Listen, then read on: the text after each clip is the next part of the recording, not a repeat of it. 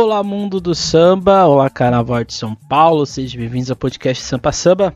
Meu nome é Emerson Porto Ferreira e hoje iremos dar sequência ao nosso podcast. Antes de mais nada, deixe de curtir esse vídeo, de compartilhar, comentar caso você se interessou pelo título, fica aí a, a questão. Não deixe de seguir a SASP também nas suas redes sociais, Instagram, Twitter, Facebook e todas aquelas coisas mais. Estamos aí em agosto, faltando aí alguns dias, dias não, alguns meses para o desfile, os desfiles oficiais aqui da cidade de São Paulo, tanto da UESP quanto da Liga SP e também os desfiles de bloco, né? Os blocos que acontecem aí na cidade, né? dentro da manifestação carnavalesca. Hoje nosso tema é grandeza, grandiosidade, né? Quanto maior, melhor. Será que essa é a, vamos dizer assim, se fosse, acho que se fosse um mantra, acho que seria o, o mantra de alguns, algumas escolas de São Paulo, né? Quanto maior, melhor, né? Mas aí fica aqui o questionamento hoje, a gente vai aqui tentar entender porque São Paulo tem esse seio, né, essa, esse estigma de ser grande, né, de querer ser grande, né, de quanto maior, melhor. E aqui o questionamento é esse, né? Será que quanto maior, melhor? Fica aí o ponto aí a ser entendido, questionado aí ao longo deste episódio. Bem, acho que para a gente tentar aqui entender talvez por que ser grande, ter grandes alegorias, né, fazer grandes espetáculos, é, seja o mote do Carnaval de São Paulo, acho que a gente pode tentar entender isso a partir da história do nosso estado e da capital paulista, paulista, é, paulista né? Que é exatamente essa ideia né, de desbravamento, né, de desbravar, que na, a gente na historiografia coloca como bandeirantismo, né? Ou essa lógica bandeirante que acompanha a cidade de São Paulo desde quando ela se estruturou numa tradição imaginada de história, de cidade, de sociedade. São Paulo, e aqui pegando alguns autores aqui, bem de bem de alto, né? É, é Antônio Celso, Lofego, o Celso Furtado, por que não? O meu Deus do céu, esqueci. Esqueci o Ronick e o Milton Santos. São alguns exemplos do que a gente pode colocar para a gente entender que a cidade de São Paulo ela cresce, ela se estrutura enquanto uma metrópole, ela se fragmenta, ela vai criando nichos, desigualdades, e tudo isso em nome dessa de ser grande, né? A locomotiva do país, ser a cidade que carrega o Brasil em aspectos econômicos, de desenvolvimento e assim por diante. Claramente isso aqui não, não tá no carnaval, mas de certa forma, quem é de São Paulo vive tanto no aceleramento, tanto numa ideia de que você tem que estar sempre em produção, que você sempre tem que estar no alto, né? você tem que sempre estar nos, nas estruturas de poder, que acho que isso indiretamente foi pro carnaval nessa ideia da grandiosidade, de ser grande, né, de aparecer, de estar em evidência. E aqui é um ponto de vista meu, tá? Não é demais, não, não são outras pessoas. Se algumas, algumas outras pessoas é, também concordarem com isso, vamos aí conversar e tentar discutir esse assunto, né? Eu acho que para a gente entender o Carnaval de São Paulo, a gente tem alguns pontos que eu acho que são essenciais. Um deles é a ideia de empreendimento cultural. Eu acho que a lógica da estrutura carnavalesca de escola de samba de São Paulo, ela vai lentamente se desgrudando da concepção cultural. E o que, que é isso, né? E aqui o, o Christian Dennis, que é um, um pesquisador de São Paulo, coloca isso, e o Canclini também. Que é o que?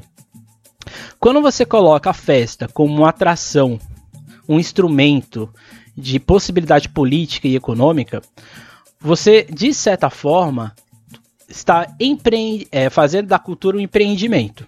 Isso é ruim? Não. Você usar a cultura como uma possibilidade criativa, né, do que a gente chama de economia criativa, é uma possibilidade. Só que o ponto que aqui eu coloco de discussão é o seguinte: será que a gente está empreendendo a cultura carnavalesca de escola de samba? Ou seja, fazer com que as pessoas conheçam uma escola de samba? Ou a gente está empreendendo a cultura como se fosse um, uma apropriação, e aqui é bem irônico, né? É o sambista se apropriando do samba, ou da escola de samba. Por que isso eu acho que é interessante a gente colocar aqui, né? Porque quando a gente coloca a festa como apenas uma atração, mas um mega evento dentro do calendário de turismo da cidade de São Paulo, a gente está pouco a pouco, ou a gente está esvaziando a ideia de cultura que essa festa tem. E aqui a gente já tem alguns episódios que a gente fala desse assunto, então não vou me estender mais aqui. Isso faz criar o que a Hannah Arendt coloca da ideia de um show como mecanismo de interesse. E o que é um show como mecanismo de interesse? Você vai colocar dentro desse empreendimento cultural da festa como apenas um instrumento da localização de um de ser, de estar em evidência, você coloca que esse show é o ponto final dessa cultura, dessa instituição cultural.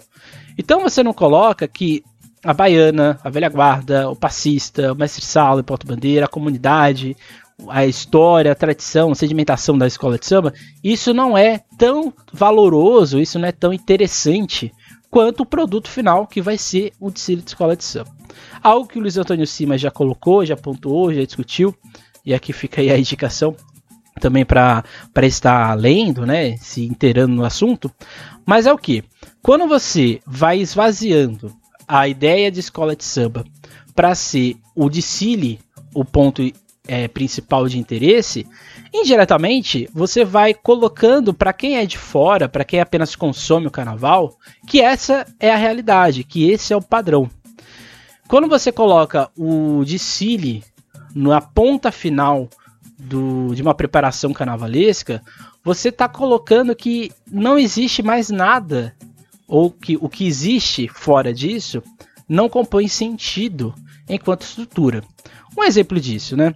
Será que a gente tem valorização, ou será que a gente tem valorizações constante das comunidades, das produções de cada escola de samba, no sentido do que elas são e não do que elas vão apresentar? Fica esse questionamento aí nessa ideia do mecanismo de interesse. O Hilsen, e aqui pegando aqui alguns autores da modernidade da pós-modernidade, o Andreas Hilsen coloca que isso essa ideia, esse direcionamento da grandiosidade, vai colocando um desmantelamento do que aconteceu anteriormente. E aqui eu acho que é um problema que eu enxergo mais no Carnaval de São Paulo que no Carnaval do Rio de Janeiro. No Carnaval de São Paulo, a gente teve várias clivagens, né, várias rupturas ao longo do tempo, que fez com que a evolução carnavalesca da cidade fosse constantemente ter que ser reformulada de forma, vamos dizer assim, compulsória. Foi assim em 68, foi assim em 77, foi assim em 91, foi assim em 2000, foi assim em 2004, foi assim em 2016 e é até hoje, né? O que, que isso que significa, né? Significa que é mais importante você criar padrões, modelos, que a gente vai falar daqui a pouco, do que necessariamente você criar uma valorização da cultura. Por isso que eu acho que é, aqui eu também concordo que existe um, um empreendimento cultural enquanto esvaziamento. Você vai criando um polimento do que cada escola de samba tem que ser e do que cada escola de samba tem que produzir. E não necessariamente entender o que cada, cada escola de samba é e do que cada escola de samba pode produzir. Acho que isso é, é essencial para a gente entender aqui essa, esse questionamento, porque eu acho que isso me incomoda um pouco, não vou mentir. Isso me incomoda demais. E eu fico pensando, né? Até onde isso pode ir? Até, até quando a gente vai conseguir manter esse padrão que nós impomos para a gente mesmo, né? Pro, pro nosso seio, para nossa ideia de, de carnaval, e aqui pegando o Anthony Giddens, que eu acho que ele tem esse moderno, ele, ele diz que a modernidade possui uma estrutura e essa estrutura é extremamente desigual. Ela não é simétrica, ela é totalmente assimétrica. Outros, é, e aqui indo mais para arte, né, para teoria de arte, isso na arte ela, ela, é, ela começa a, a ser colocada em evidência quando o, os movimentos modernos, os movimentos de vanguarda, passam também a ser questionados eles passam também a ser padrões, eles passam a ser, vamos dizer assim, cânones do que é produção artística. E isso vai ser só depois, ali nos anos 40, anos 50, vai ser criticado aí sim por vários outros movimentos. Mas o que é interessante? Quando você coloca a modernidade estruturada, você vai colocando polimentos, enquadramentos nas instituições culturais. E quando isso vai para as instituições populares, fica muito mais escrachado. Qual é o objetivo? O objetivo é exatamente usar, tirar o que não dá lucro, ou que não daria evidência, e ir valorizando, colocando uma imposição do que é que vai dar um, vamos dizer assim, um retorno. O Giddens coloca isso em três mecanismos. Dois que são somados e um que é o produto. Que é exatamente uma dimensão de padrão, ou seja, você vai colocando padrões, um modelo, uma estrutura específica. E aqui não tem como não citar que é a lógica de regulamento. O regulamento não é um problema, tá, gente? Eu não tenho nenhum problema com o regulamento, seja de carnaval, de, sei lá, de Fórmula 1, de futebol, não tenho nenhum problema com isso. O problema é que quando você vai perceber que o regulamento ele se torna padrão, ele vai, ele tem como principal objetivo padronizar e não valorização das singularidades existentes, a gente vai criando um precedente perigoso. Você vai colocando que você vai em algum momento fazer com que todo mundo faça a mesma coisa. E quando todo mundo faz a mesma coisa, é aquilo que eu já falei anteriormente. A gente não está mais produzindo uma cultura como uma manifestação. A gente está colocando a cultura como apropriação daquilo que vende, daquilo que dá lucro. Então, quando você vai colocando essa dimensão padronizada, você vai ter que também criar um espaço organizado. Então, você tem que fazer com que essa cultura seja o que? Polida. É como, é como aconteceu é, lá no Rio de Janeiro com o intrudo, né? O intrudo ele era visto como uma manifestação carnavalesca perigosa, ruim, é, de devassidão, porque ela era portuguesa. Então você queria tirar, né, a República queria tirar tudo que era de herança imperial, herança portuguesa, e assim o intrudo foi banido, né, foi totalmente estigmatizado.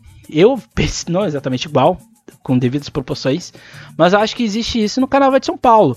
Um exemplo, uma coisa que era muito comum, era a ala de pandeiros, né? As pessoas com os pandeiros ali se divertindo, mesmo que abrisse buraco, eles estavam ali, entre, é, faziam entretenimento com a plateia. E os pandeiristas sumiram, né? Eles não fazem mais sentido na festa. Mas a coisa dos passistas, né? Os passistas que faziam os seus shows, sambavam, se acabavam, quebrava salto, quebrava perna, quebrava tudo, mas estava ali se divertindo, né? Entretendo o povo. Eles também já não fazem mais isso, eles estão ali, são apenas mais uma aula do desfile.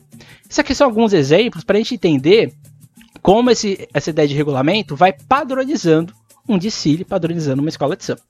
E o produto seria exatamente que, todo, que toda essa lógica de dimensão, essa, essa lógica de espaço, ela vai criando uma justificativa. Porque quando isso vai acontecendo, quando você vai percebendo que você está dando sucesso, ou aparentemente dá sucesso, o que, que você vai fazer? Você vai falar que essa é a sua justificativa. Isso é o que o, Anthony Guindes coloca como essa modernidade estruturada, que aqui no meu caso eu coloco como uma modernidade tardia. Ou seja, você vai tardiamente possibilitar é, que isso ocorra. E aqui encerrando, o Michel Setor ele coloca que o canal, e aqui não é ele coloca, né? Mas ele coloca que a cultura, quando ela se torna esse passivo cultural, ou seja, ela é apenas um corpo, que ela é, ela é movida como se fosse um fantoche, isso, é isso é nada mais nada menos do que um produto, mais um produto da sociedade quanto produção. E no que o José Carlos Duran também coloca, como uma parafernália para o espetáculo. Você tem que custear isso porque você está dentro de uma sociedade de produção. Você está dentro de uma malha turística, e em São Paulo ela é gigante, de grandes eventos e de mega evento. Quando São Paulo, o Carnaval de São Paulo, de Escola de Samba, ele é alçado a ser um mega evento da cidade, ele vai receber mais investimento, mais estrutura, mas isso não necessariamente quis dizer que isso gerou uma qualidade artística mas isso gerou uma qualidade, isso não tem como negar, de investimento e retorno. É isso que importa. Então fica aí o questionamento, né? Será que isso de fato é interessante? Será que isso de fato gerou um processo, é, vamos dizer assim, natural das coisas? Fica aí o questionamento aí para você. O que eu coloco também aqui para discussão é a ideia de modelismo, ou no caso, modelos que são criados para justificar essa lógica.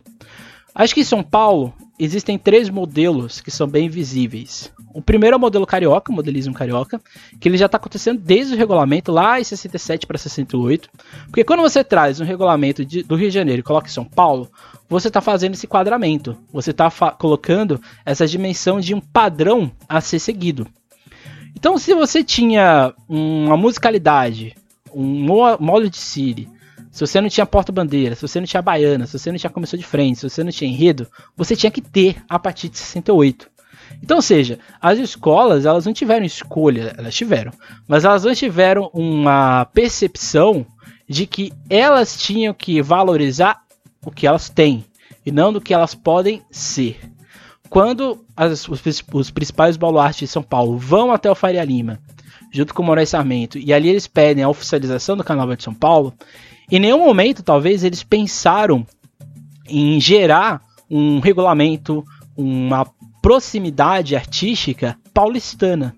Eles foram para o modelismo carioca. Isso vai afetar regulamento, forma e estrutura. Ou seja, o carnaval de São Paulo que existia, né, da tradição dos cordões, da tradição de Pirapora e assim por diante, outras várias sedimentações existentes, elas vão gradualmente sendo clivadas, elas vão gradualmente sendo perdidas. Algumas coisas acontecem, continuam como bateria, modelo de samba enredo, uma estrutura de Siri um pouco desorganizada, mas ao mesmo tempo organizada, esses shows que aconteciam de passistas, de pandeiristas, isso acontecia, continuava a acontecer, mas vai perdendo força com aí o que a gente já, já viu aqui no nosso podcast, que são os palcos, né? Primeiro Tiradentes, Primeiro é Anhangabaú, São João e outros lugares da cidade. Depois Tiradentes, que isso ainda era possível. E no Sambódromo isso vai descendo deixado de lado. O Sambódromo tem, por mais que ele seja grande, bonito e tudo mais, ele tem uma função, entre aspas, higienizadora. Ele vai, ano a ano, tirando o que não é bonito para a televisão, para o público, para o espetáculo, para o andamento natural das coisas. O outro modelismo que eu acho que, tão, é, que é interessante, eu acho que ele vai junto com o outro modelismo que acontece, que é o modelismo imperiano, que é o modelismo paritinense. O modelismo paritinense é exatamente essa necessidade de criar grandes alegorias, grandes bonecos e assim por diante. Isso não é exclusivo de São Paulo, isso é do Brasil inteiro. Mas acho que São Paulo tem uma particularidade. Quem aqui viu o nosso episódio com o Mauro Mauro Quintais e com Danilo Dantas, lá o Mauro chama a atenção para uma coisa que eu acho que é, ficou na minha cabeça durante meses, durante algum, algumas semanas, que é a lógica da centralidade, como os artistas de Parintins colocam, não necessariamente, uma, um direcionamento do que é o, a produção de arte do carnaval, mas sim a produção de arte de Parintins. Ou seja, você vai colocando cores, formas, formatos de rosto, formatos de bonecos, de estrutura de alegoria, no que tem em Paritins, do festival. Se você parar para pensar, ali entre 2006, 2007, 2008, 2009, até 2010, eu acho que isso acontece, você vai perceber que quase todos os bonecos são neões, ou neon, ou são com aquelas cores saturadas, né, com aquela produção artística, que é muito mais de Parintins, o que não é nenhum problema, mas isso é uma realidade daquele modelo cultural e não deste. Coisa que não acontece necessariamente no Rio de Janeiro, porque lá a, o enquadramento artístico é do carnavalesco e não necessariamente do artista, do escultor que vai fazer a alegoria. Isso não é nenhum problema, tá, pessoal? O problema é quando isso vai se tornar um padrão, porque toda a escola de samba tinha que ter um, esse padrão parintinense, essa grande alegoria de Parintins. Isso vai ser ainda mais acentuado com o modelo imperiano. Quando o Império de Casa Verde faz aquele abre-alas loucura, assim, impactante em 2004, 2005 faz estende do abre-alas para todas as outras alegorias. Em 2006 isso se torna insustentável. Em 2007 é aquela grande loucura. Então, ou seja, você, vai, você percebe que o Império de Casa Verde sem querer ou indiretamente, criou o seu próprio modelismo, que é o modelismo imperiano. Esse modelismo imperiano é que vai fazer com que São Paulo seja famoso pelo quê? Pela sua alegoria. O que é um grande erro, porque quando você coloca que a alegoria é o grande, vamos dizer assim, é o grande produto final do Carnaval de São Paulo, você vai colocando todos os outros quesitos para serem o quê? Coadjuvantes. A gente viu isso em, em comissão de frente, né? Perceba como as comissões de frente, antes dos, dos carros crescerem, elas eram grandes espetáculos. As pessoas ficavam ali vendo, você ficava, era marcante ver uma comissão de frente de São Paulo. Mas depois que a alegoria ficou gigantesca, a própria comissão de frente teve que competir com o carro abre-alas. E aí ela tem que fazer o seu próprio abre-alas. Mas aqui não vem o caso aqui esse, essa, essa discussão. Então, tornar-se gigante São Paulo passa também por essa necessidade de nós somos também parte dessa produção, e se a gente é parte da produção, nós temos que criar a nossa identidade. Mas a gente já tinha uma identidade de samba, de escola de samba, de tradição, de como desfilar. Mas se criou um, aí aqui é o caso, né? O canto da sereia era que você é reduzido à alegoria, que faz com que você vai deixando de lado o que tinha ao seu redor. Então assim, é o que aqui eu coloco também, com a ideia de um escanteio artístico. Você vai escanteando, você vai colocando de lado a arte como produção, e aqui a gente já viu, temos um episódio sobre isso, mas é como se o, a produção do carnavalesco, como se a produção do mestre sala, como se a produção do coreógrafo de comissão de frente, do diretor da ala de passistas, diretor da ala das baianas, fosse deixado de lado. Isso aqui não faz importância. Um exemplo são as baterias, né? O que, que as baterias de São Paulo possam fazer? Coreografias, vão e voltam no recuo, fazem grandes malabarismos de bossa, paradinha, assim por diante. Para quê? Para chamar atenção, para ser destaque, para competir, para estar em evidência do que está acontecendo.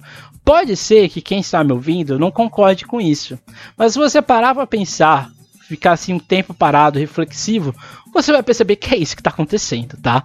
É, isso aqui não sou eu que estou dizendo, muitas pessoas, seja no campo acadêmico, tem muita gente que Carnaval de São Paulo que vai nesse mesmo direcionamento, ou até mesmo as pessoas das escolas de samba que têm é, essa perspectiva também é, aflorada né, em evidência. Outra coisa é a arte como voyeur. O que é a arte como voyeur? Voyeur é aquela pessoa que ela só assiste, ela não participa. Eu acho que quando o, o Carnaval de São Paulo vai, infelizmente, inclinando-se para ter só, para ser conhecido só como grandes alegorias, como esse gigantismo, vai fazendo com que o espectador que está ali no, no sambódromo, quem está na televisão, fique apenas um assistente. Ele fica ali só vendo o que está acontecendo, e ele não participa, ele não interage. Porque quando você coloca que a grandiosidade ela está dentro do visual e não dentro dos outros módulos, né, módulo de dança e módulo música, você perde a lógica de escola de samba. Você vai criar apenas um espetáculo, você cria apenas um. É como se fosse um festival de música em que a música é apenas um coadjuvante e o que vale é o que está aparente, né? O que é não falado, o que não é exatamente verbalizado, que é exatamente alegoria, fantasia e assim por diante. Então, quando você se torna um voyeur, ou seja, o espectador que está ali só observa, a escola está o quê? Buscando a técnica. E isso não é um desfile técnico, de, de, é, fique aqui bem, bem explícito. Desfile técnico, ele pode ser técnico, mas ele pode ser memorável. No caso, por exemplo, da Imperatriz Leopoldinense. Quantos desfiles técnicos a Imperatriz Leopoldinense fez, mas ficou marcante, ficou marcado na nossa cabeça. A busca da técnica como a técnica pela técnica não necessariamente vai ser algo agradável de se ver. Pelo contrário, isso pode ser maçante, isso pode ser, é, vamos dizer assim, ruim aos olhos. O que nos vai chegar exatamente em dois quesitos que eu acho que são bem sensíveis nessa lógica. O primeiro deles eu acho que é samba enredo, e aqui eu vou citar a Gaviões da Fiel, porque eu, é a escola que eu tenho estudado nos últimos anos. Se a gente for parar para pensar, quantos sambas da Gaviões da Fiel a gente lembra nos últimos 10 anos sem ser a reedição? Fica aqui essa pergunta anual. Será que os sambas que a gente lembra da Gaviões da Fiel não, não é daquela Gaviões da Fiel que priorizava o samba enredo como ponto principal do Cine? Porque se a gente for analisar a década de 90, 2000, 2001, 2002, 2003, a gente vai, a gente vai lembrar da Gaviões da Fiel pelo samba e depois a gente vai lembrar do Cine.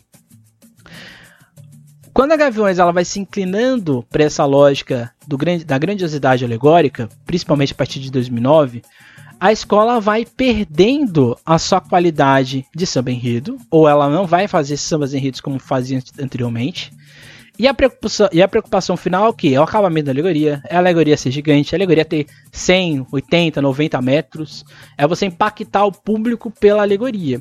E qual era a válvula de escape para Gaviões da Fiel? O público. Então, nos últimos anos, o que a gente percebe na Gaviões da Fiel? A Gaviões da Fiel entra, arrebatadora, show, luzes, fogos, tudo mais, mas depois esfria. Por quê? O motor da Gaviões da Fiel era o samba. E quando você vai colocando o samba de lado, de escanteio, isso vai perdendo força. Isso vai perdendo, vamos dizer assim, a propulsão do que está acontecendo. E eu não tô falando aqui em quesito em relação à nota, tá? Tô, fazendo, tô falando do, do samba enredo enquanto memora, é, algo memorável para quem ouve e lembra. Se a gente for ver é, isso pro outro lado, pro lado da alegoria, a gente vai perceber um outro ponto. Você, quem está no YouTube está vendo aqui do, do, do lado os carros alegóricos da Gaviões da Fiel e da Mocidade Alegre entre 99, 2003, 2004 e 2009. Perceba como a alegoria da Mocidade, por exemplo, 99 era bem pequenininha, canhada, não era grande, estava ali apenas para tava ali na composição de City, enquanto na Gaveza Fiel já tem uma coisa grande, né, que ocupa espaço, né, ocupa a tela, enche a tela, né, dá aquela sensação de temos algo diferente. Quando a gente vai para 2004, a Mocidade Alegre tem um abre-alas grande, considerável, mas não é nada grandioso, não é nada assim espetacular, como é o abre-alas, por exemplo, da Gaviões de 2004 e de 2013. Eu peguei aqui de 2013, que 2004 não tinha uma foto bonita. Quando a gente pega o Abre de 2013, Gaviões da Fiel, é aquele show, é aquele espetáculo, aquele acabamento, aquela coisa de veludo, de pedraria, de conceito artístico e tudo mais. Mas quando a gente vai para 2009, percebam que ambas as escolas não estão mais exatamente produzindo um conceito de arte. No caso da mocidade, isso vai acontecer depois. Mas percebam como a, a ideia principal é fazer o quê? Grande carro, grandes carros, altura, volume, engenhocas, coisa que fica legal de se ver por onde? Pela TV, que é o último ponto aqui que a gente vai colocar, que eu acho que é, muita gente não, não, presta atenção, mas será que a televisão ela ajudou as escolas de samba? No caso aqui, não é, não estou falando de divulgação do, do desfile, porque isso ajudou, sim, ajudou. Mas quando a gente olha aqui essa imagem aqui, que a gente está aqui do nosso lado também, do carnaval da Globo, a partir de 2006, principalmente, a Globo vai utilizar as escolas de samba como uma possibilidade de enquadramento das suas peças publicitárias. Então vai aparecer ali a TIM, o carro da Renault, a Gisele Bündchen com a Pantene e assim por diante. O que eu coloco aqui é, uma, é um ponto que a Ivana Festini ela coloca nesse livro, Televisão em Presença, e ela coloca que a ideia que essa presença ela no ao vivo ela ocorre de uma forma, vamos dizer assim, planejada, é, vamos dizer assim, escalonada, ela coloca ali padrões a ser colocados na televisão, e você vai ter um texto situação. Você vai colocar uma narrativa que vai encadear o de Siri. Se você analisar todas as transmissões da Globo entre 2003 e 2009, você vai perceber que toda vez o Chico Pinheiro, Renato Ciribelli, Maurício Krublusli e Alice Brandão vai falar a mesma coisa. Só muda o que está aparecendo na, na, frente dela, na frente deles, que é o Tsili. O que que, isso, o que que seria isso, né? A Globo vai criando uma narrativa de que o Carnaval de São Paulo está sempre em crescimento, que aquele ano sempre era o ponto de virada, e parecia que não tinha virada, né? Porque a virada era sempre o outro ano.